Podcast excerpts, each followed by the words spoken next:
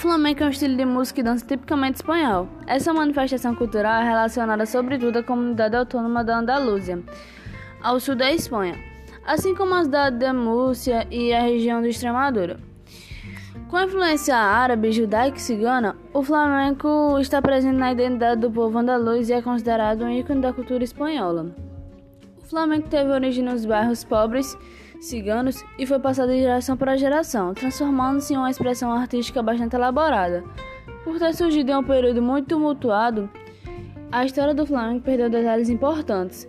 Na época, os povos moriscos, judeus e ciganos sofriam grandes perseguições por conta da Inquisição espanhola. Além disso, os ciganos vindos da Índia, em torno de 1425, apresentavam uma forte tradição.